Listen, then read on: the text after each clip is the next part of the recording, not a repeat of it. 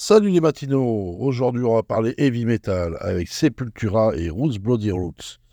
Sepultura est un groupe de thrash metal brésilien originaire de Belo Horizonte dans l'état du Minas Gerais, formé par Max et Igor Cavalera en 84. Le groupe est l'un des plus influents du thrash, death et groove metal de la fin des années 80 et du début des années 90. Il évolue ensuite vers le metalcore en incorporant des éléments provenant du new metal, du métal alternatif et du métal indus.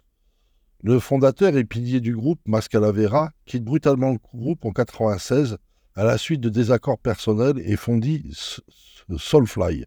Son frère Igor, batteur, fait de même en 2006 et rejoint son frère dans une nouvelle formation nommée Calaveras Conspiracy.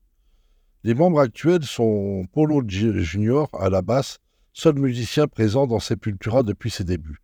Andreas Keiser à la guitare, Elios Cassandre à la batterie et Derek Green, unique membre non brésilien au chant.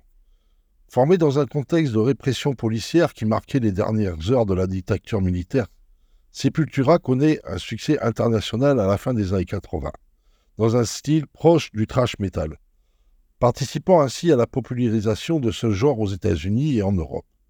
Puis évolue vers le groove metal, dans ses trois albums emblématiques que sont Harris en 91, KOAD en 93 et Roots en 96.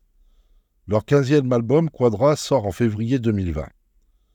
En 2020, la discographie de Sepultura comporte au total 15 albums studio, 2 albums live, 3 compilations et 4 EP, 5 vidéos, 13 singles et 15 clips, qui se sont écoulés à plus de 3 millions d'exemplaires aux États-Unis et 20 millions d'exemplaires dans le monde.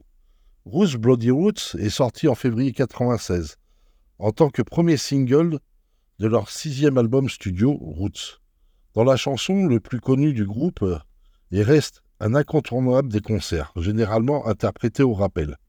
Un clip vidéo a été filmé pour la chanson qui montre le groupe se produisant dans une catacombe ainsi que dans les rues avec une tribu de percussionnistes. La chanson se caractérise récemment par l'inclusion de sons très orientés et très lourds vers le groove metal, le thrash metal et le heavy metal. Cette chanson a été inspirée par le voyage de Sepultura dans la réserve indienne Zavante dans le Mato Grosso, au Brésil en 1994, où ils ont été exposés à la culture et au rythme Zavante. Le message que l'on peut retenir est de s'en tenir à ses racines et à sa culture et de lutter pour elle si nécessaire contre les forces de la mondialisation et de l'homogénéisation. Donc voilà, bon lundi à vous et bon morceau. Montez le son.